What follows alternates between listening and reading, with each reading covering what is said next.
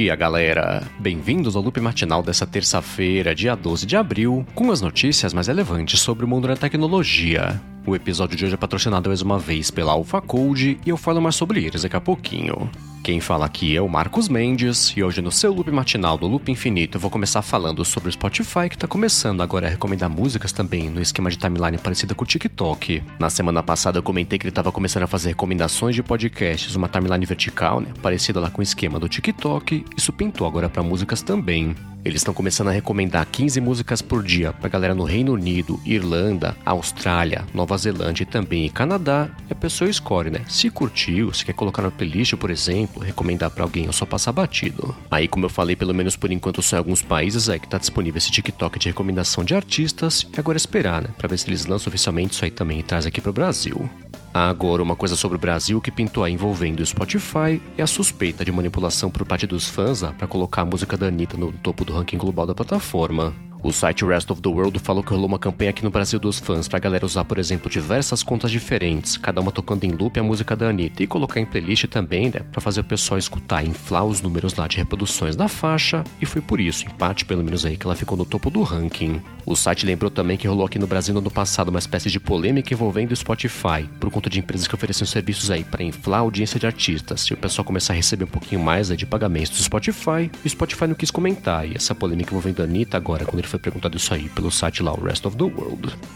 E por último aqui das coisas do Brasil, a Uber está lançando por enquanto só na Baixada Fluminense um botão que a pessoa pode apertar durante o trajeto para poder acionar o sistema da polícia, isso sem ligar, né? Porque pode acontecer da pessoa não tá podendo falar naquele momento. Então, ao tocar nesse botão de emergência, o app compartilha lá em tempo real a localização do usuário para o serviço de emergência da EPM e manda também, né? Placa do carro, a cor do carro, né? Quem que é o motorista, nome, telefone também, origem destino e por aí vai. A Uber falou que implementou essa função para situações em que a pessoa esteja passando por algum tipo de perigo, mas não possa lá usar o telefone, né? Falar em voz alta o que está acontecendo e como eu comentei, né? Só Baixada Fluminense por enquanto vai ter acesso a essa função. Bom, e agora do Brasil a gente vai para o Canadá, onde a Amazon confirmou que está aumentando por lá também o preço do Amazon Prime. No começo do ano ela tinha aumentado a assinatura nos Estados Unidos para 2 dólares por mês, ou então 20 dólares lá no pacote anual, é mais ou menos isso também que vai aumentar os preços lá do Amazon Prime no Canadá. A Amazon falou que ela fez isso para refletir, por exemplo, mudanças tipo a entrega mais eficiente que ela tem no país e também o aumento lá de conteúdos originais do Amazon Prime Video, então é bem possível que pinte aumento de preços aí em mais países também nas próximas semanas.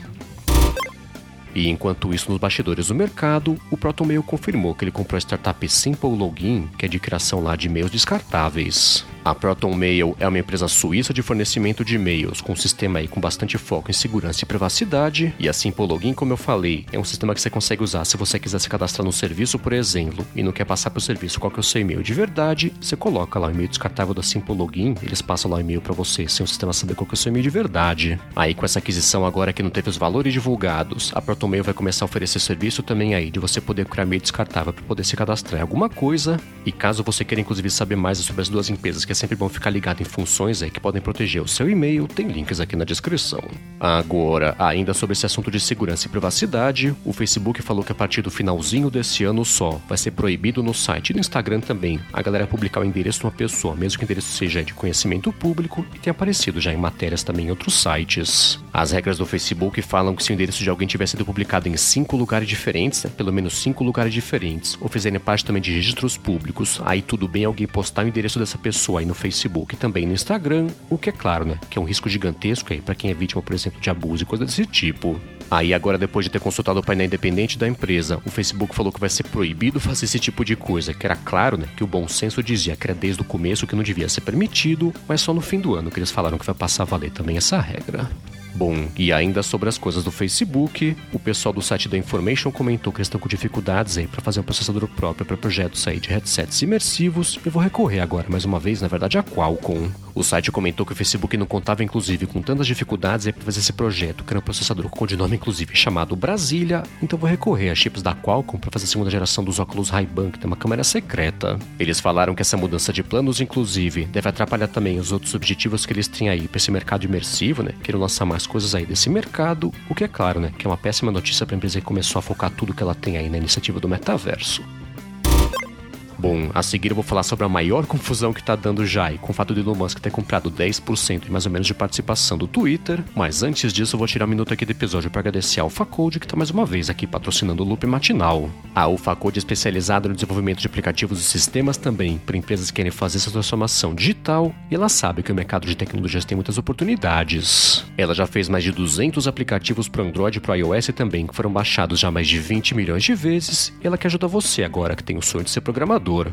A AlphaCode criou um curso completo para você que quer trabalhar com programação web, que vai ensinar você o que você tem que saber para fazer aplicações incríveis, inclusive trabalhar com eles, e você tem 10% de desconto com isso, é inclusive, né, por ser um ouvinte aqui do Loop Matinal. É só você acessar o site ferasdatecnologia.com.br e aplicar o cupom Loop Matinal escrito tudo junto e pronto, você consegue seu desconto. Então, mais uma vez para você que tem o sonho de ser programador, acessa lá ferasdatecnologia.com.br, cupom Loop Matinal para garantir seus 10% de desconto e bora trabalhar com tecnologia você também.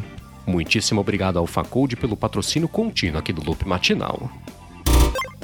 Bom, vamos lá, né? O resumo da ópera sobre o assunto envolvendo Elon Musk ter comprado 10% aí na semana passada do Twitter é o seguinte, para você que pode não ter acompanhado aquilo matinal nos últimos dias. Na semana passada foi divulgado que Elon Musk tinha comprado 9,2% de participação sobre as coisas do Twitter. Isso fez subir as ações deles em mais ou menos 35%. Aí no dia seguinte o que aconteceu foi que o CEO do Twitter, que é o Parag Agrawal, anunciou que o Musk agora ia fazer parte do painel também do conselho da companhia, e foi aí que começou o problema. Isso porque o mercado não reagiu muito bem a essa essa notícia e nos dias que se passaram até o finalzinho da semana passada, as ações voltaram a cair coisa de 15% lá na bolsa de valores e o Musk também, né? Não ajudou muito essa situação. Nesses últimos dias, o Musk tinha tweetado, por exemplo, primeiro fez uma enquete lá querendo saber se o Twitter tinha morrido, depois querendo falar que, sei lá, se o pessoal não vai trabalhar no escritório, pode deixar o escritório lá porque tá em situação de rua, querendo também, sei lá, dar a badge de conta verificada para todo mundo que assina o Twitter Blue e cortar o preço também do Twitter Blue. E aí pintou a notícia, né, domingo à noite, na verdade, que ele tinha decidido não entrar lá pro conselho da companhia. Aí, em reação a isso, o CEO do Twitter, que tinha trocado elogios lá na semana passada com o Elon Musk, falou que é melhor assim que o Musk não faça parte do conselho da companhia, ainda falou, né, pra galera se preparar e pros próximos dias que vão ter bastante distrações, como ele falou. Ele falou também que na condição de principal acionista do Twitter, é claro que o Musk vai ter o que ele falar, vai ser levado em conta por parte da companhia, mas disse também, né, que para todos os efeitos é a empresa que tem que decidir sobre o próprio futuro. Aí em Wall Street ontem, em reação a isso, as ações do Twitter voltaram a subir, o que indica que o pessoal estava meio inseguro aí do Musk ter poder de verdade de decisão sobre o que aconteceria com o futuro da empresa, mas é aquela coisa, né? O pessoal está especulando que agora, por não fazer mais parte do painel nas próximas semanas, ele pode continuar comprando as ações aí do Twitter e aumentar ainda mais o poder de barganha que ele tem, né? Especialmente se ele comprar mais 50% das disponíveis. Bom, e agora eu vou falar sobre o Google, que tinha anunciado mais uma vez ontem no comecinho do dia que ele ia começar a liberar para todo mundo o Picture in Picture lá do iOS 15 para aplicativo do YouTube, mas voltou atrás aí no comecinho da tarde. Ele tinha dito que isso ia começar a valer tanto para quem assina o YouTube Premium, quanto também para quem não é assinante, né? Então as contas gratuitas, mas depois falou que isso é para aquele YouTube TV e no aplicativo principal lá do YouTube. Isso veio depois, inclusive, de mais ou menos um ano que eles estão bem confusos com isso. Aí uma hora libera o Picture in Picture, aí tira do ar, aí só volta que é só para assinante, aí vira beta e tudo mais. E aí tinha pintado confirmação de que ia ser um recurso oficial, mas parece que não. Eles falaram que comunicaram mal essa decisão e que é o YouTube TV, que é uma espécie de streaming de TV por assinatura que você vê pelo YouTube lá, né? Que é uma coisa que está disponível só nos Estados Unidos. Isso sim vai ganhar o Picture in Picture e vai manter lá o do YouTube de verdade só para quem assina o Premium lá e também só no aplicativo do Android. Agora, falando aqui no iOS, encerrando também o episódio de hoje, tem rumores aí sobre o que esperar do iOS 16. O Mark Gurman da Bloomberg falou que, pelo que ele sabe, pelo menos, não vão ter mudanças grandes aí do visual do iOS 15 para o iOS 16, mas vai mudar lá a parte de notificações, né? Tá precisando bastante, inclusive lá, melhorar bastante o suporte. Já no caso do iPadOS 16, o que ele falou é que a Apple vai mexer bastante lá no sistema de multitarefa e pode ser também, né, que pinte referência já ao headset imersivo que falam, pelo menos que a Apple pode lançar aí até o ano que vem. A expectativa é que essas novidades, ou pelo menos uma parte delas, pintem já no anúncio no comecinho da WWDC, né, no evento lá que vai rolar no dia 6 de junho e claro, né, que você vai poder acompanhar a cobertura ao vivo do Loop Infinito no YouTube. É isso aí, galera. O loop matinal do Loop Infinito vai ficando por aqui. Se você quiser se inscrever no canal do Loop Infinito no YouTube, o link tá aqui na descrição do episódio lá no loopmatinal.com, junto com os links das notícias que comentei hoje. Já se você quiser falar comigo no Twitter, procura por MVC Mendes que eu tô sempre por lá. Obrigado pela audiência, obrigado ao Facode também pelo patrocínio contínuo aqui do Loop Matinal, e eu volto amanhã de manhã. Falou!